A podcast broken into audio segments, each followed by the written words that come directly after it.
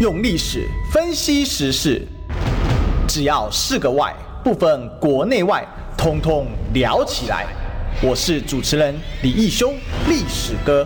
周一至周五早上十一点至十二点，请收听《历史一奇秀》。各位中广的听众朋友，大家早！这里是《历史一起秀》的现场，我是主持人历史哥李修。我们今天继续追寻历史，追求真相。那我们今天现场大来宾呢是这个蔡正元委员，但是呢，这个委员应该还要稍晚一点才会到现场哈。等一下他到现场的时候，随时加入我们今天现场的讨论了哈。好，那我想啊，我们今天当然还是延续了一下上一周我想爆发的最重要的一个国际事件啊，就是呢，以色列现在跟啊，巴勒斯坦再次发生冲突啊！当然，这源头我们还是要说清楚、讲明白啊。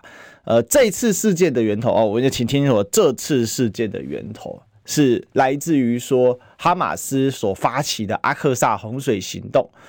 那阿克萨洪水行动是什么呢？其实就是一次对于以色列在加萨走廊周边屯垦区的一次呃这个突袭性的进攻啊。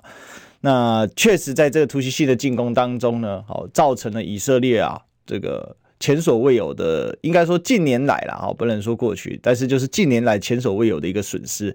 呃，据估计啊，哈，至少发射了三千到五千枚的所谓呃这个飞弹哈，当然这种飞弹是土制飞弹啊，与其说飞弹，更应该说它类似像是那一种火箭弹啊，这种叫卡桑型的这种飞弹啊，因为它这个。这个哈马斯旗下的军事组织叫卡桑旅嘛，哈，那这是一种很土制的啊飞弹，就是用手搓出来的哈。你说，哎，为什么用手搓？因为我们要知道，哈马斯所在的加萨走廊啊，常年被以色列围困，好，所以它的物资是很贫乏的啊，所以在这里面呢，哦，要有大规模武器的制作几乎是不可能，因为这个地方哦，纵深非常的小，好，首先也要稍微解释一下。呃，这个巴勒斯坦到底是什么？很多人把巴勒斯坦跟巴基斯坦搞混了哈。我记得我上周这个事件刚发生的时候，我在我自己的频道在聊这个，结果我们小编呢在做封面图，因为做来不及嘛，所以我就先开播了。结果我们小编呢，这个巴勒斯坦跟巴基斯坦啊，好，这个也搞错了哈，地图放成巴基斯坦啊，所以很多人搞不清楚啊。巴基斯坦是在南亚的国家，在印度旁边哈，也就是我们常讲那个印巴世仇啊，那个是由南亚印度次大陆当年的英国殖民地啊，这个所依据宗教划分之后所划分出来的，也就是印度教一国啊，然后呢这个。伊斯兰教也就是回教一国，好，那所划分出来的这样的一个结果，所以我们可以看到这个叫巴基斯坦，它就叫巴基斯叫巴基斯坦啊？为什么呢？那个这个巴基斯坦就是它每一个省份各取一个字母啊，啊，最后来去做这个拼音啊，哈，然后那个是比如说那个巴基斯坦的那个巴基斯坦那个巴那个 P 啊，哈，那其实是旁遮普省的意思啊，所以很多人会搞不清楚。那巴勒斯坦是什么？巴勒斯坦其实就是今天以色列。这一块土地的名称啊，就叫巴勒斯坦啊。那 当然，这块土地啊，有一个更古老的名称叫迦南地啊。然后呢，在近代以前呢，好，在这个回教帝国兴盛的时代，特别在土耳其帝国啊，就鄂图曼土耳其帝国兴盛时代，这块土地呢，又叫做 Syria 啊，就叙利亚啊。那只是因为英法在这边哦占领了土地啊，因为大家也知道，这个一战之后呢，英法在这边哦，这个占领了大片的这个土地啊。其实，在一战之前，英法就已经在整个啊从中东到北非这地方呢，在进行殖民殖民瓜分的了哈。所以呢，才慢慢的形成我们今天所看到的哦这个国界哦。那这些国界都是帝国主义的残留。OK，好，那所以这样搞清楚就知道，那所以现在的巴勒斯坦事实上是在。呃，这个呃，这个几几经变革之后的所产生的界限，那现在这个名义上的界限是在一九六七年，好，那当时是呃由巴勒斯坦解放组织啊，好，就巴解。那今天我们一般又一用它的发音啊，因为这个巴勒斯坦解放组织它也是多派系联合啦。但这个派系里面呢，好，最占主流的叫做法塔赫，哦，一般呢就把它认定为鸽派啊。其实它以前也是鹰派啊，那但是因为打累了嘛，好，然后后来就鸽派。然后来跟以色列做和谈所划分出来的哦，这个边界了哈，那所以呢就构成今天我们所看到的。那他就以是这个，其实说真的啊，在这一块巴勒斯坦土地上的，他们是民族的属性来说是阿拉伯民族，然后他们很可怜啊，就是当时也干不过以色列嘛，因为打了好几次中东战争了，所以呢，最后呢就划分两边呐。哈，那这个画法哈，其实非常的英国啊。为什么呢？因为呢，你看啊，我们刚才讲巴基斯坦，虽然实质上从地理上哈，实质上看起来是没关系，但确实它有一个模式在这里哈。这个模式是什么呢？就是呢，宗教两边分啊，有没有看到？如果你把以色列地图打开的话，然后你看那个巴勒斯坦是不是左边一块加沙走廊，靠近地中海啊，就是临紧邻地中海，然后南接埃及，西南边接着埃及，然后其他两面。是被这个以色列给包围啊，然后呢，这个东东边呢是所谓的约旦河西岸，好，那这个是在就是因为这在这里哈，以色列巴勒斯坦在过去就是所谓的约旦王国啊。好，那这个约旦王国呢？好，它跟以色列还有巴基斯坦呃巴勒斯坦 中间那一条河就是约旦河，叫做约旦河的西岸，会划成两块。哎，其实跟当年啊巴基斯坦跟印度拆分的时候是非常非常像的啊。你看哦，当年呢印度呢也是的哈，就是印度教徒往中间啊。回教徒往左右两边，好，就是西边去到今天的巴基斯坦，东边去哪里呢？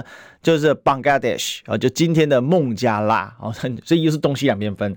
那一样啊，这个因为当时巴勒斯坦其实是英国的治下啊，所以呢，英国呢也是呢，这个方案也是把它两边分哦。那你可以看到啊，这个大英帝国不愧啊，贵为啊人类史上啊，好。最大根的搅屎棍之一哈，这个他的搅屎棍能力啊，果然是世界一流哈。这样讲虽然很难听啊，不过大家了解啊，就是你看他也是把它划分成两边，这其实都是种下了一系列冲突的原则啊，所以你就会画面我们就会回到了我们这一次所关注的加萨走廊，这国家是一个很不正常行构的一个状况。虽然他今天还没有正式独立，但是在国际上一般都是 State of Palestine 啊，就是巴勒斯坦国啊来称呼他哦。其实他没有一个真正的一个独立的状况，但是呢，他的整个形势就这样，而这个形势就造就了哈马斯这一次为什么会对于呃这个以色列人来进行哦这样子大规模的一个进攻击行动。其实与其说这个阿克萨洪水行动是一种攻击行动，不如说是长期下来的积怨。然后再加上国际形势凑合成的结果的一场报复行动啊哈，那也造成了哈所谓啊可能会酿成第六次的中东战争啊。那我们这个学长已经到现场了，哎，抱歉抱歉抱歉，我们来欢迎我们蔡正元委员。哎，这个各位中广哈这个李易修节目的各位好朋友们，大家好，哎是是。那学长，我们今天呢，呃，这个有两个主题来跟大家分享哈。第一个是呃，最近这个你写了一篇文章哈，就是其实也就是昨天晚上哈，对对，写了一篇文章，这个以阿战争的历史又帮我们细述了一下。那我刚才稍微帮大家解说了一下哈，这个今天巴勒斯坦为什么会长这样哈，这个很大英帝国式的做法哈。这英国在南亚的时候呢，也搞了一个巴基斯坦跟印度分支，也把它搞到两边去了。不过我基本上不太同意现在社会上大家的说法。是，就是说，好像都是英国搞的，美国搞的。嗯，我基本上从事实上找不到这样的一个证据。是，那这个，因为在一九二零年之前呢，那一个地区都是土耳其帝国统治的省份，对，叫做大叙利亚省。嗯，啊，这个土耳其帝国统治那一块地区啊，不管是什么伊拉克啊，全部在里面哈。对。呃，非常大，统治了四百年，比今天的叙利亚大很多。哎，对，统治了四百年哈，那也包括巴勒斯坦，全部都包括，嗯，还有约旦。然后第一次世界大战，土耳其帝国瓦解，嗯，土耳其帝国战败了啊，瓦解。瓦解的话，那个协约国啊，就是说对立的一方哈，就是反对、嗯、反对这个土耳其帝国的这些人哈，对，这各国，英国啦、法国啦哈等等哈。那么就组成了国际联盟，对，嗯，那就要解决土耳其帝国瓦解以后的领土问题，嗯哼，就有点像日本打败了以后，它领土必须缩小，所以土耳其帝国打败了以后，就领土就要缩小，收回去土耳其本土。那剩下的土地该怎么办呢？当然是由胜利方来决定嘛。嗯啊，那英法为主对，所以然后在中东部，在一部分由法国决定，一部分由英国决定。那我们在在法律的国际法术语叫做英国委任统治，就说这个土地是给你英国统治，但是主权没有给你英国。嗯，就你只有统治权，没有主权，跟现在的琉球一样的，日本只有琉球的统治权，没有琉球的主权一样的道理。嗯，嗯。那这个，那当时这个，因为土地上都居住了极少数，大概只有个五六万的犹太人，对，但是有将近五六十万的阿拉伯人，嗯啊。那在当时在打第一次世界大战的时候，哈，哎，不可否认，阿拉伯人是站在土耳其帝国那一边的，所以他们是战败的一方。自下成名嘛，当年当然了，不管你什么理由，反正战争就只有两边嘛。嗯，哎，不管你什么身份嘛，就像当时台湾台籍日本兵站在日本这边嘛，嗯、哼哼你不能说我是被迫什么的，不是理由，反正你就站在那一边。嗯哼哼。那在国际法上就是赢的人决定嘛。嗯哼哼。所以当时在英国在打第四世界大战的时候，有有呼吁啊，哎，世界各国的犹太人支持他们打仗。嗯哼哼，所以要他们当兵啊，然后要他们出钱。那所以在一九一七年，那个英国政府的外交部长叫贝尔福，就发表了一个叫贝尔福宣言，是。说如果我们打赢的话，哈，那我们在这个帝土耳其帝国哈，呃，这个的巴勒斯坦划一块土地给你们建国，那个土地就现在的约旦河西岸。是。只现在约旦和西岸，就那一块像 B 字倒着 B 字形那一块，对对对对，不不是不是那个现在的以色列国，只有约旦河西岸那一块。现在巴勒斯坦政府在统治那一块，OK。啊，这是法塔政府在统治那一块。那土地也不大了啊，那土地那个当时的土地不大，可是当时也有有有阿拉伯人，也有那个犹太人，那就说好吧，这块土地的百分之五十七 percent 给犹太人。然后剩下的百分之诶，这个应该说四十几啊，给这个以色列人，但是并不是现在的以色列哦，啊，不不，给阿拉伯人，只只有约旦河西岸那一块土地而已。对，嗯，好，那这个这个阿拉伯人当然不服气啦，啊啊，我阿拉伯人说，我住在这数千年啊，然后你为什么这个？可是他忘了一点，他战败的啊，嗯，好，这是麻烦就在这里了。那因为在一九一八年战争结束了以后，犹太人就大量涌向了这个巴勒斯坦啊，就是现现在讲的约旦河西岸的部分，那边水源比较充沛嘛，嗯，涌向那一边，所以人口就从五六万人就增加到十五万人。所以一九二零年当时统计的结果，就是在那个地带啊，犹太人有有就，就今天的约旦和西岸那一块就有十五万人啊，然后剩下的这个诶。欸有差不多六十万的阿拉伯人，大概是大概是这样的比例了哈。那这个 这个当时这个这个画好了以后了，英国有点的想要要反悔，嗯，哎。所以常见英国常干这种事，不是、啊？那打完就跟你翻脸，这是他的。不不是，英国也受阿拉伯的压力了。对啊，他不是说，呃，他去惹这事干什么？对不对？你你看将军比不干我的事啊，对，我是打赢了，那土地也不会是我的。大家讲好，就是我们不能扩张土地，那我们就想办法来解决土地到底应该谁的啊？到今天土耳其人还认为那个土地他们的。对对对。然后，所以他就就要吞回去了，就说限制说每一年涌向巴勒斯坦的犹太人呢，不可以进入这个英国管辖区的，不可以超过七万五千人。嗯哼哼。然后巴勒斯坦呃犹太人就跟跟英国人翻脸了，哈，就武装起义跟英国人翻脸了哈。不过但很快很快又又退让了，英国又退让了，就就在一九第二次世界大战的时候，那个一欧美国家更需要犹太人出钱出力当兵。所以为什么以色列军队这么强？因为他们的军官本来就是在世界各个战胜国的军队里面当军官。嗯啊，在美国啦，在英国啊，哦，在那个什么俄罗斯啊，都有很多优秀的犹太军官嘛。所以他们回去回去，这个以色列很快就建立一个小型但很强而有力的军队啊。那阿拉伯国家那时候比较比较弱一点，因为战败了嘛，哈，比较弱了一点。这个这个时候就在一九四八年吧，哦，就爆发了。因为以色列一宣布建国，然后以色列说建国是你们世界各国同有的，还是战胜国同有的？我有权利啊，在国际法上这是对的。那其他国家就开始组织阿拉伯联军要围攻他。嗯，那你知道哈，这个所谓的中东和平不和平有个关键，只要埃及不介入战争，战争就不会发生。嗯，所以刚刚大家讲说，这个应该会爆发中东战争。我说不会啦，你看埃及做壁上观，怎么会会介入？就觉得不会。状况很差，没有打的那个资本呢、啊？哎，不是不是，不是埃及不是状况很差，也不是没打的。当然，埃及现在当然打不过以色列，但也不至于没有打的资本。哦，哎，不是没有，大家大家可能误会埃及，埃及没那么差啦。不是埃及最近经济很不好。哎呀，经济再不好，打仗本钱还是有啦。嗯，对，还是有的哈。主要原因是埃及跟哈马斯合不来。哦，埃及跟哈马斯合不来，因为真正支持哈马斯的其实不是埃及，对，不是是伊朗。为什么跟呃埃及跟哈马斯合不来呢？因为加萨走廊是哈马斯政府统治，就是说后来发展结果就就是说以色列在。五次中东战争都打赢嘛，所以他打赢领土都不断的扩大，什么戈兰高地、加沙走廊，哈，嗯，啊，本来是加沙走廊是埃及的，啊，对，戈兰高地是以叙利亚的，然后约旦和西岸是约旦的，约旦的。啊，可是最后他们都打败了，啊，丢光光了，哎，丢光光了，哈，那这个这个领土吧，就战胜则占领，可是。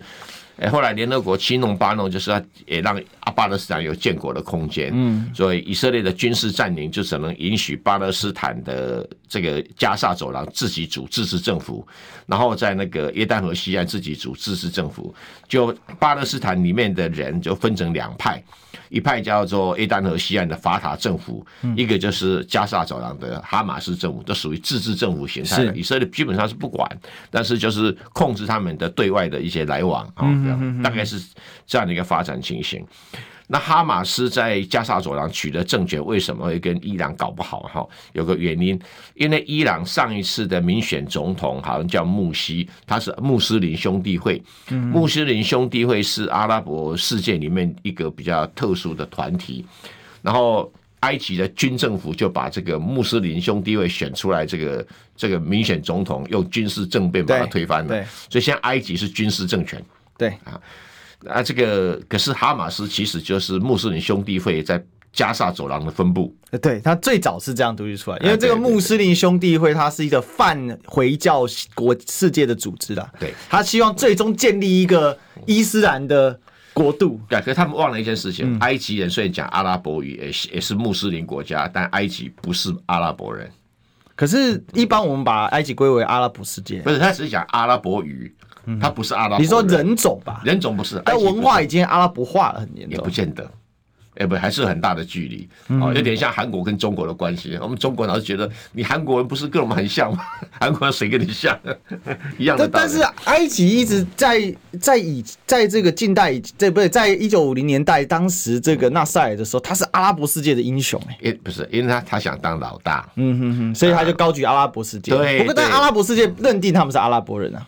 诶、欸，阿拉伯有一个有一个阿拉伯国家联盟，哎，对，阿拉伯国家联盟是讲阿拉伯语的，但不一定是阿拉伯人啊，大家可能没有在弄清楚这一点。就举个例子哈，这个穆斯林国家不等于阿拉伯国家，阿拉伯国家不等于阿拉伯人的国家，阿拉伯联盟讲的是讲阿拉伯语的。好，可是伊朗是穆斯林，可是伊朗不讲阿拉伯语。对，伊朗是波斯人的后代。哎，对对对，像土耳其也是穆斯林国家，他是突厥人，对，他是不讲的，对，对，他是突厥化的希腊。所以，我们外面的人会比较搞不清楚状况就在这里。所以，中东战争只要没有埃及参加都没有用处，因为其他国家没有人了。嗯嗯嗯啊，埃及人口最多。对对对，那所以这一次的、嗯、这一次的，呃，哈马斯发动这个行动哈，呃，他一定会失败。这个是没办法的事，因为没有埃及的支持，他一定会失败。嗯哼哼。然后，因为以色列的军力太强，了现在是世界各国想要拉住以色列的手啊。好不容易中东和平有进展了，呃，哈马斯当然是要破坏中东和平了。可就以色列的立场来讲，他没有，他一定要铲除哈马斯政府。嗯哼哼，他一定要铲除。因为他的国内国内的舆情，他的压力各方面哈。那现在拜登跳出来喊说，以色列占领加沙走廊将是重大错误，这个又是什么样的形式？这个这个他现在好像他也要访问以色列吧？对对，他要要去拉拉拉住以色列的以色列哈。嗯，哎，我觉得效果不彰，效果 效果不彰。以色列现在根本是不可能理你的啊，不可能理。啊，这是一个。我经常是比较用现现实分析的方式来看问题哈。我们看国际事情的发展哈，不不要受感情或者是影响哈。就是说，基本上大部分人会同情巴勒斯坦人，可是巴勒斯坦人选出哈马斯政府，就注定悲剧的开始。像台湾人如果选出继续选出民进党政府，就是悲剧的开始。那这个。这个也也真的是一个客观环境的变化，也没办法哦。这政国际政治上经常很多无可奈何的事情，哎，就是一环接一环，你也不晓得谁对谁错。你要去说哈马斯对哦，他报复是对，他受到冤屈，我也不认为，嗯，我也不认为，对，我也不认为，对，好，所以那你说以色列一定是很蛮横，那个。呃，比起美国好像还好一点。那学长，你看这一次，呃，西方国家普遍存在的同情啊，这个巴勒斯坦的声音，就大家可能不同情，对，就是大家对哈马斯的态度，当然真的公开支持哈马斯，其实只有伊朗而已。呃，就主要有也有限的，对，有限的。那大部分其实讲的都是支持巴勒斯坦，而不是哈马斯。对，没有错。对，那这个风，这个是可是你们没有办法去切割哈马斯跟加萨走廊的巴勒斯坦人，你只能去切割那个约旦河西岸的巴勒斯坦人。好，所以这个问题难处理就在这里了，难处理在这里。然后你加沙走廊的巴勒斯坦选出哈马斯政府，嗯，那你怎么办呢？那现在以色列切采取的这个切割战法，哦，先从约旦河谷划成南北，要求老百姓往南走，哦，因为因为他知道哈马斯的首都就是在加沙嘛，加沙对，所以他要把加沙应该大概会把加萨呃炸的片瓦不留吧。嗯，但有在外面很多人讲说，哎，很多地道的，我觉得地道都不管用啊，因为地道要有出入口啊。那你把那个大楼都轰了，都轰轰垮了以后，他没有出入口。那地道就里面的人就会窒息而死嘛。嗯嗯。啊，当然现在就是哈马斯说，我有掌控了，抓了很多你以色列的人质。对，以色列当然当然基本上会去想办法谈判照顾人质，可是对以色列人来讲的话，我我不认为他会很在意这些人质。嗯哼哼。或者从他的军方啊各方面来讲呢，会这个现在是不是也跟纳坦纳坦尼亚这个对跟纳坦纳坦雅胡有关系？对，因为纳坦雅胡那你要知道强硬派的。诶，纳坦雅胡的哥哥是谁呢？就是上一次有一部有一架飞机被劫持，有没有？嗯，啊，这个那以色列不是派突击部队去去救的吗？那救了突击部队队长就是纳坦雅胡的哥哥啊，嗯，啊。就是，所以他们家族是这种典型的对对于这个以牙还牙哦，是是一贯的态度啦，一贯态度。嗯嗯嗯嗯，了解。对，不过基本上我们可以理解这这整理这六次的中东战争的来来去脉哈，呃，以阿战争的这些讲以阿战争的来来去脉，这个都是因为这个阿拉伯这方面先发动进攻的嘛。嗯哼哼啊，先发动进攻，所以给以色列就有了口实，做过度的报复，变成这种状况。嗯哼哼哼，好，过度的报复。好，那我们也不能过度的不进广告，我们进个广告。我关心国事、家事、天下事，但更关心健康事。我是赵少康，推荐每天中午十二点在中广流行网新闻网联播的《听医生的话》。我们邀请到的都是国内数一数二的医疗权威，给你一个小时满满的医疗资讯，让你健康一把抓。除了收听以外，还要到 YouTube 频道上订阅 “I Care 爱健康”，按赞、订阅、开启小铃铛，爱健康三支箭，一件不能少。用历史分析国内外，只要是个“外”，统统聊起来。我是主持人李易修，历史哥。请收听《历史以奇秀》。基本上，他的古文化还在。欢迎回来，这里是《历史一起秀》的现场啊！我是主持人历史和李修。我们继续追寻历史，追求真相。我们今天现场大来宾呢，是我们的北京清华大学法学博士蔡正元委员。哎，大家好，大家好，嗯，是好。那我们刚才有这个呃，有有这个观众朋友的提问哦，嗯、请问蔡真博士已经不看好蓝白合作了吗？把北市府那套搬去国政，真的很可笑。哎，不是看不看好了哈，这第一个哈，就是在柯文哲阵营也没有想好，他们我就批评黄珊珊跟柯文哲可能知识不足哈。什么叫联合政府？他他以前就也在台北市政府联合政府，就是说我每一个党派的人都用，这个联合政府，其实不是联合政府，这拼凑政府。在政治意义上的联合政府，一定是跨党派的政府，一定是政党对政党联合政府，不是个人对个人联合政府。他们搞错了，所以他们以为就是说用民调决定，赢的人呃当总统，输的人推荐总统，可是推荐总统还要由正的总统来挑三拣四，这黄珊珊自己讲的。对，用语当然是我讲的，就是态度是他讲的啊。我说你这什么联合政府啊？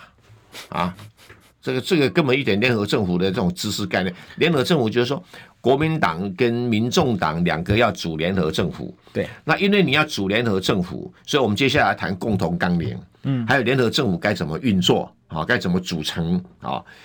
这在欧洲国家是很有经验的，我们照抄就好了，不是什么太难的事情嘛。哈，欧洲国家每天玩，每天每天在玩这个，天天玩，不管是双手掌制啊，什么内阁制，都这样子玩嘛，对不对？哈，呃，就就法国双手掌制也这样玩嘛，哈。他们这个多党联合可以甚至四五个以上党，对啊，对啊，对啊，所以他们很很很习惯了。对，那就共同纲领，你让一点，我让一点哈，那大家只是那人事组成怎么运作，大家由党对党来谈判，没有个人对个人的。那你说哦，你当正的，我就给你挑三拣四。我是菜市场啊，对不对？这个这个完全违背了政府说，像运作下去的话，这个政府会乱七八糟。嗯，所以他们想象中联合政府是个扩大版的台北市政府。我会不客气讲，柯文哲的这个跟黄珊珊的台北市政府是运作的乱七八糟。真的啊，那市政府还可以啊，你用用中央政府那就算了吧，就不必谈了。我的态度是这样。可是好像昨天前天柯文哲也有有改变说辞，改变黄珊珊的说辞，嗯，讲的比较像政党联合政府了。啊，因为有人讲是联合内阁，内阁制当然是联合内阁了。是，是如果双手掌制叫联合政府啊，比如以前诶、欸、这个那个什么那个法国的左右共治，对，那现在在右派联合政府，他现在是右派联合政府啊，嗯、啊，就是总理啊不是跟马克龙不同政党的、啊，但是都是右派的，是。啊，大概是大概是是属于这种。那如果在赖清德口中啊，就是民众党跟国民党都是亲中政权。哦哦，我的笑，好，亲中政权来个联合政府也没什么不好啊，对不对？他们台独政权嘛，对不对？亲中的联合政府，对他们台独政权嘛，对不对？哈，对，所以看老百姓怕台独政权，怕亲中政权嘛。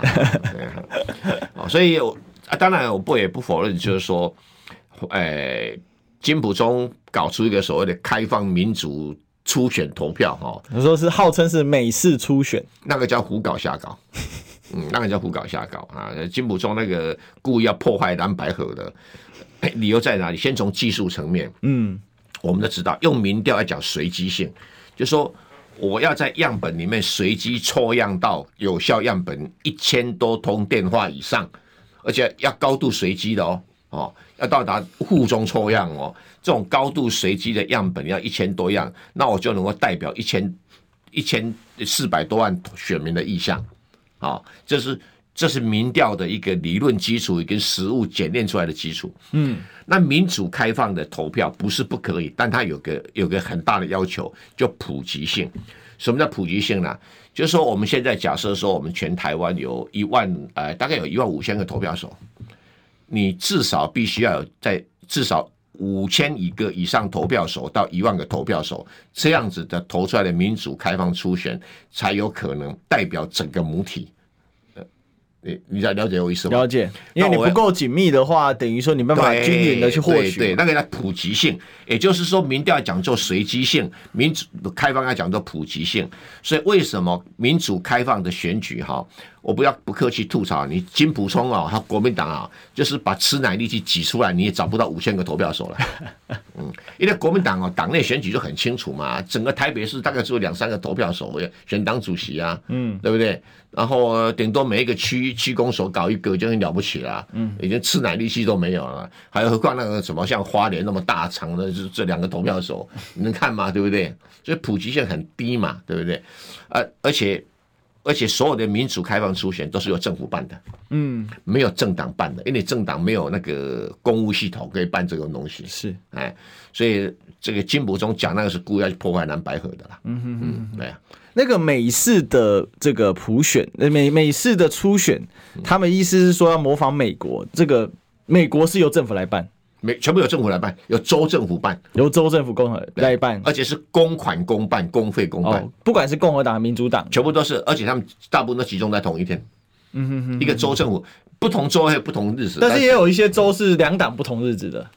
呃，哦，但是那个叫做党干部会议。哦，他们还有一种党干部会议。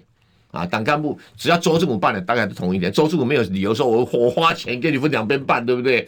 那但什么党干部会议啊？就是有大概有三分之一的州啦，美国三分之一的州，他根本不用民主开放初选，嗯，他就是共和党的干部召集一个党干部大会，然后民主党的干部召集党干，党干部大会你是自己自己办的啊，嗯嗯，啊，就不是政府办的啦。那党干部大会啊，我参加过一次某州，我不要讲，我说。那个叫推选总统啊！你有没有搞错啊？那个我们台湾那个那个李那什么李林会议，就是吵一吵吵一吵，哦，那么吆喝，有点那有点像欢乐场合嘛，或者或者让制造喧嚣场合啊哈。然后大家用掌声决定，哦，这边掌声比较多，好，那我们这一周都支持呃哪一个候选人，是这样搞的啊？对，他跟我们连投票都没有，好不好？很好笑。呃，另外输的那也也没有意见，为什么？他们不是算人数，不是算票数，嗯，他们是算我这一整个州要支持谁。对对对，所以就不需要去计较说到底投出来是五百张选票对三百张，还是还是两百张对一百张，还是七百张对对七百五十张，都不不需要，就反正我们这个州集体的意向啊啊支持哪一个候选人。啊，他等于是那种选举人团制落实到党的初选，所以民主开放初选有个条件是要选举人制，没有选举人制，没有人搞开放投票初选啊。那金溥松哦，在美国念书，难怪会被柯文哲骂他说：“你这个到底懂不懂？现在教书到底教到哪里去了？” 啊，故意的，因为没有选举人团制，没有这公，没有州政府的公办啊投票，没有普及这个这个投票手的话，那开放民主投票是一个笑话。嗯嗯嗯，OK，好，但是广告不能落下，我们先进个广告。想健康怎么这么难？想要健康一点都不难哦！现在就打开 YouTube，搜寻“爱健康”，看到红色的“爱健康”就是我们的频道哦。马上按下订阅，并且打开小铃铛，就能医疗保健资讯一把抓。想要健康生活，真的一点都不难，还等什么呢？爱健康的你，现在就打开 YouTube 订阅“爱健康”，用历史分析国内外，只要是个“外”，统统聊起来。我是主持人李易修，历史哥，请收听《历史易起秀》。欢迎回来，这里是《历史一奇秀》的现场，我是主持人历史哥李修。我们继续追寻历史，追求真相。我们今天现场大来宾呢，是我们北京清华大学法学博士蔡正元委员。哎，大家好，嗯，是那我们最后一段哈，我们来聊一个，其实其实我今天第二个标题，因为刚刚那一段是因为刚才我们有观众朋友问啊，我想大家也很关心，呃，这个学长对于啊这个蓝白合的一些的观点嘛，哈，那我们最后一段我们拉回来哈，这个学长在十月九号的时候写了一篇文章，叫《民进党的迷信》啊，对。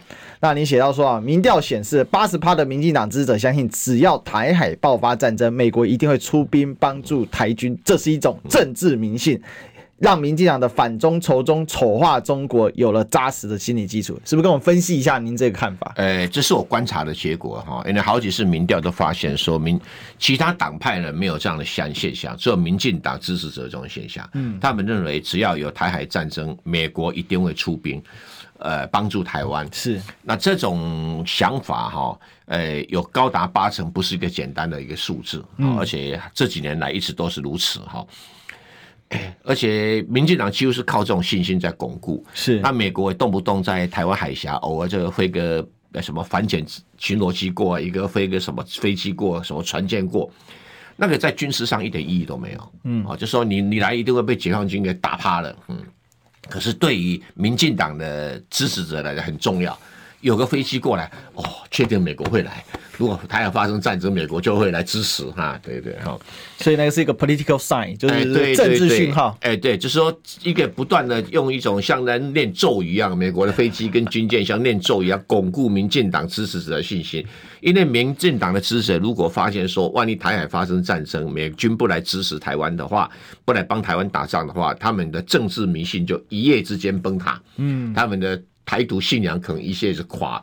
垮得一塌糊涂。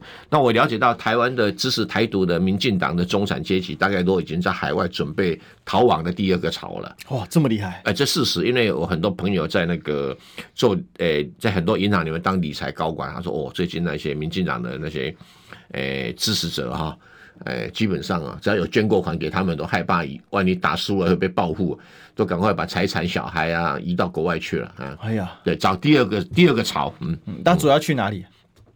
主要去澳洲、加拿大跟美国。哦，连日本都不去了。呃，日本因为日本比较难。嗯，日本没有所谓的投资理财的移民，没有哈。哦，是是是，基本上不一样哈。日本不太，日本的表面上跟民进党他怎么亲，他不太接受台湾的移民。对对哈，哎，台湾人在民眼日本眼中不客气话，就第第二第一类人种，难知大人，呃，难知大人，对对哈。可是民进党人不敢想象的，包括赖清德他不敢想象，好吧？就算美国支持，好不好？哎，那那。台海爆发战争，台湾会会比乌克兰好吗？嗯，会比哈马斯的加沙走廊好吗？嗯，好，这是第一个问题。哈，第二个问题，万一美国不不出兵怎么办？乌克兰、美国就没出兵了。对啊，那怎么办？啊，对不对啊？他们给武器啊。哎呀，那也派不上用场嘛，哈。那有没有想过说，美军出兵的时候，台湾要死多少人？美国不出兵了，台湾要死多少人？以 CSIS 的话，哈，他们的兵推兵棋推演的结果就是说，在美国还没有出兵之前，来不及出兵，一开战，美国来不及出兵嘛，啊，三个礼拜美军到不了台湾的附近，哈。可是第一天，台湾的海空军会全部被歼灭，爱国者飞弹基地啦，然后这个雷达网会全部被歼灭啊。那当然，台湾有一些像那个呃黄伟哲弟弟啊、叔侄什么什么那个啊，他们都不断的在绿媒里面讲说，我们现在有天宫飞弹，我们现在有什么云云云什么什么飞弹可以打到北京长江三峡，整天的他讲的其实。他自己知道做不到，对，可是他巩固民进党人这种政治迷信，是说我们有反击的空间。在军事意义上来讲，哈，真的台海发生战争，台湾没有一颗飞弹可以飞离台湾，一只鸟都飞不出去，更不用讲飞弹。是，大家可能不知道这个事实。那有人讲说，哎呀，我们有铺路爪雷达，哈，我们可以照到大陆上五千公里内动态，我们都知道。相反的，哎，台湾二十四小时都在这个。解放军的雷达卫星监督之下，一只鸟都飞不出去啊！这也是一个台湾不是号称全世界飞弹最密集的地方了吗？你飞不出去啊！而且在在二十四小时会被全部被歼灭。嗯哼哼啊，这因为我们最主要，土地太狭小，太狭小。你到处藏飞弹有什么用？它几颗炸弹下，你飞弹机全垮。嗯哼，有什么意义呢？没有什么意义嘛，对，因为你挡不住他解放军攻击你的的的一些导弹啊、炮弹。为什么？解放军打台湾，光用炮弹就可以把台湾所有的飞弹机全部歼歼灭啊！而且你你不可能用导弹机去拦截炮弹嘛？对，它的它的长城火箭炮嘛。不可能，全世界最庞大的火箭炮的阵地就在我们的对岸，是，所以这是一个必须要面对的事实哈。那第二个就是包括国民党、民众党、嗯，哎，民进党三个政党哈，在美国人的收拾之下，都积想说我们积极备战，我们备战到诶解放军不敢跨越雷池一步。是是是，这个是现在主流的说法。哎，我也我也。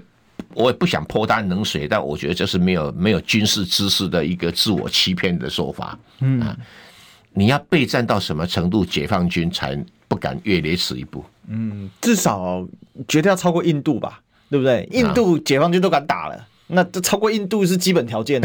对吧？我我这个标准很很实际吧，这样对不对？或至少超过越南嘛，对不对？因为越南解放军敢打，不是啦，解放军跟越南之间的冲突并不是。领土主权之争是啊，他只是拳击比赛，我们上场较量一下，我就撤退了。所以你看，跟印度打好，毛泽东超搞笑的，他明明打赢了以后，那将军继续往前冲，他竟然打个电话下令说：“你后退三十里。”将军懵了，他说：“哎呀，邻居打架哈，教训一下就好了。”对对，所以他他的战略目标很清楚嘛啊，越南是一样啊。他然后有时候打仗的时候，我就打个一个月就好，我就撤退。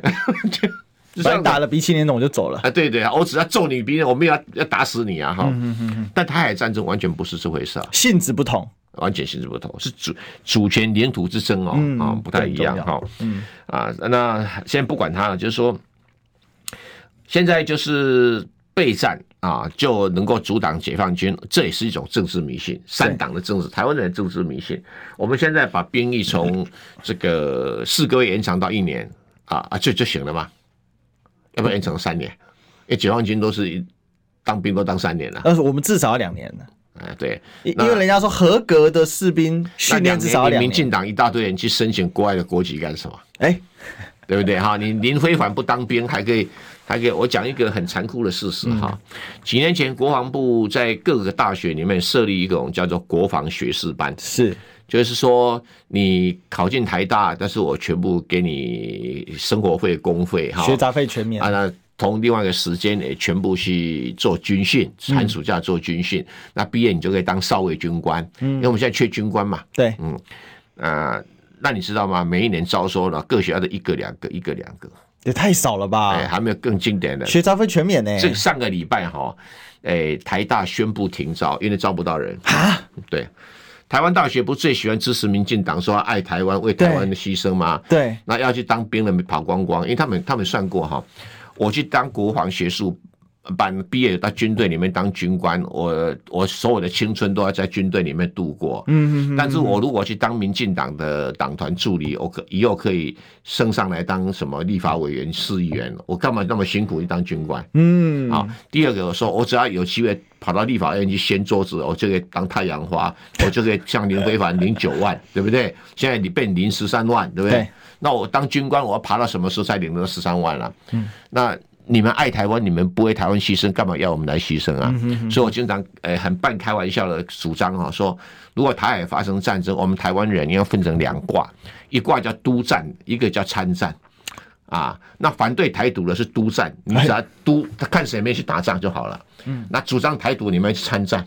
啊，所以如果说要抽，现在说国防部不是要抽阿兵，抽年轻人到。到那个什么，到金门马祖去吗？到到海岸前线去吗？都要抽签，不用抽签的，你就登记啊，写着“爱台湾”三个字，优先到金门，优先到海滨。那 写个我不爱台湾的，可以再可以再留在哎那个什么福利社啊，对不对？好，留在 呃留在这个呃后方不是很好吗？对不对？就守台积电不是很好吗？对，这样公不公平？公平，因为你很多讲爱台湾是要想搞台独嘛，啊，这种区别嘛。啊！叫你忍痛写一下，我不爱台湾，你就不用当兵，不是很好吗？可是民进党现在他们的逻辑是倒过来的，哎，倒过来，他就是说打仗的时候，他们那些黑熊部队是督战队，好，因为现在民进党不是训练。这个警察要上战场嘛？对啊，八万警察是第二部队。那希望你也知道，战时的时候还是有战时治安要处理嘛。嗯。那战时治安其实原则上就警察负责，就警察基本是不上战场。对。但民进党倒过来嘛，他们现在不是成立民防组织啊，黑熊部队啊，就战时的时候警察上战场，那民防组织黑熊部队来来观察哦，你不上战场掉路灯。不会啦，我跟你讲哈，在第一个时间战争一发生啊。你可以想象几个现在，至少就美国的兵推啊，台湾的总统府就从地球上消失了，马上被炸毁了。嗯哼哼啊，然后因为因为大陆的导弹火炮一定先打这个地方嘛，是国防部也全没了，对不对？大指国防部位全部被销毁了，剩下的所谓横山指挥所会用呢，会被用空压弹给轰掉嘛。所以第一个时间，台湾的领导中心会全瓦解，所以台湾加加设计秘密领导中心嘛。嗯啊。那接下来说所有的什么黑熊学院呢、啊，大概全部炸毁了啦，哦，什么自由时报啊、三立民视，在第一个时间会被全部给炸毁，早就被锁定了嘛，早被锁定了哈。所以你没看他们主播哈，这讲得很开心，每天晚上在在在骂中共，诶，只要爆发战争啊，在主播台上呢会马上消消失在地球上啊。啊，所以这个是很残忍的事实啊，只是大家不愿意去谈而已。可是就就是这样子啊。嗯，你国防部知不知道？都知道啊。国防部知道，就是说台湾哈每一个被轰炸的地点哈都被标得很精准，已经被标定很精准了。像现在俄罗斯不在打嘛？为什么那炮弹那么精准？就是因为他们都已经有坐标，都已经标定了。啊啊，我我这个这组的炮弹呢，呃，第一秒炸哪个地方，打哪都很清楚了哈。而且你这种饱和攻击底下，台湾没有招架的余地啊。嗯，那这种标定底下，我跟各位什么地方没有被标定哈？哎，我可以公开讲没有关系。台大医院不会不会被轰炸，嗯啊，医院都大型医院不会被轰炸啊。哎，这个金门马祖哎不是，古迹不会被轰炸，故宫博物院不会，龙山寺不会啊，妈祖庙不会，所以所以不用轰不用找防空洞了哈。松山妈祖庙是最好的防空洞。啊，这讲的当然是一个笑话，可是是很残忍。可是民进党不愿意告诉你嘛，哈。那现在就是说，民进党认为就是说，只要我们备战哦，然后解大陆就是一会一直喊的和平统一，就就用和平统一来掩护统一，不敢做武力统一哈。哎，这个有点赌注哦，啊，这有点赌注啊哈。那这个赌对不对，我也不敢讲哦，哦，很难讲，就很难讲。大家各自在心里面先拿一把尺量一量，嗯。是，所以其实我们讨论到现在，就是民进党这一次的选举依然还是紧抱着这个台独这张牌。虽然说赖清德假装表面上讲了一些话，但其实他最近他完完全完最近讲法都是对，最近讲法又回去了，搞台独。但所以赖清德是觉得选情。往上走，所以民进党人对于他平常告诉老百姓、告诉他的实实感、铁杆支持那一套，民进党里面的人到底是相信还是不相信？把民进党就是台湾的哈马斯啦。简单讲，他用政治来裹挟全体台湾人。嗯哼哼，台湾人投票给他，以后如果有什么后果，就自己要负担嘛。就像在加沙走廊，你投票支持哈马斯，哈马斯政权出来跟你搞这人今天这一出，嗯，那你说我们大家同情巴勒斯坦人是应该同情啊？啊，可是问题，你选出哈马斯，后果就是这个样子啊，那怎么办？啊，呃，你期望这个以色列会对你仁慈，不太可能嘛。嗯哼哼哼，不太可能。嗯，是那赖清德心里自己真的认为说没问题，还是其实就就像他的儿子孙子现在在在美国一样？不，这是他的信仰，他的信仰。对，就像他认为台独就是他的信仰，就是个一个宗教性，因为任何一种宗教会有一个。无法改变的信仰，比如说你跟呃基督徒啊哈，跟你讲说上帝是不存在的，这不能接受嘛，对不对？这是他的基本信仰。那赖清德这些人认为是台独是他的基本信仰，台湾一定要独立，好，不管什么代价他都要独立啊。嗯，问题他付的是这种代价，我是存疑啊。对，但是他付代价是台湾人老百姓来付代价。哎，对他可以逃亡啊，嗯。他可以走，但是台湾老百姓走不了。没错，没错，所以他不愿意跟大陆进行政治谈判的，跟这有关系。当然跟美国态度也有关系的哈。美国态度就弄一弄你台湾，不准你独立，可是又要你去弄弄老共。所以，哎，那小你你觉得未来就是假设真的赖清德当选的话，就是两岸的关系会不会更坏？这个主动权是操在大陆上啊，这基本上不会更好嘛？这只能会更坏。那坏到哪里哈？那就看完全看到大陆现在有两种想法，一种就是说我们要有耐心，用和平统一，用融合。那我觉得有点假，为什么？因为他一方面在不断的练兵，嗯啊，像他的空军、海军舰队、陆军都不断的练兵，也就是说他是在做军事准备。那军事准备现在表面上说，哎呀，我们和平统一，要我们继续融合啦，哈。但是他军事准备一到了成熟点的话，什么成熟点？就他成本开始往下降，就打台湾的成本开始往下降的时候，那他就有可能发动战争。那什么这个时间点是什么算出来的呢？是美国军方算出来，大概解放军在不断的练兵啊，练到多少人能够开战斗机，多少人能够开航空母舰，多少人能够呃发射这个兵力物物资的筹备，大概时间点到了。现在打台湾成本会非常高，但是到二零二七年成本就会快速下降。嗯哼哼，这是所以台湾每个人都想说，我们台湾海峡哈，这个是个天堑啊，天堑啊，你无法跨过。嗯哼哼哼，哎，对不起啊，那像小水沟，有点越来越像小水沟，对他来讲不是问题啊。科技在进展，会缩短距离的。不是他他的他很快取得制空权嘛，他取得制空权，这不就不是问题了嘛？嗯。现实问题在这里。最后一个问题就是说，很多人都觉得说，哎呀，真不会打，七十年都没打了，为什么现在会打？以阿战争四十年没打，为什么现在打？嗯，我讲战争像地震，战争像地震，地震只要有断层在那边，就容易发生地震。嗯，那你断层，我们只能有发现没有，没有办法把它补起来嘛。对，所以地震就随时可能会发生。嗯哼哼，那两岸之间哦，这个这个断层一直都在。啊，那现在台湾走得更远了。台湾说我是台湾人，我不是中国人。那大陆想说哦，你是台湾人，那你就是二次大战战败的台湾人。因为我们台湾，呃，外省人不在里面了，本省人有百，在当时有将近三，呃，将近五百万人口嘛。可是当时日本人号召之下，有二十万个台籍日本兵积极的配合日军在中国大陆上打中国了。嗯哼哼啊。那你说，哎，这不是同民族呢？刚开始日本人也不太相信台湾人愿意，呃，打中国人。可是后来发现到台籍日本兵在大陆上，在东南亚作战都无比的英勇，哎，无比的残忍。那更经典的是四行仓库的守军，后来不是落到英国人手上去了嘛？嗯、然后后来又落到这个日本人手上，然后最后是在被排挤日本兵手上，很多人被杀了。OK，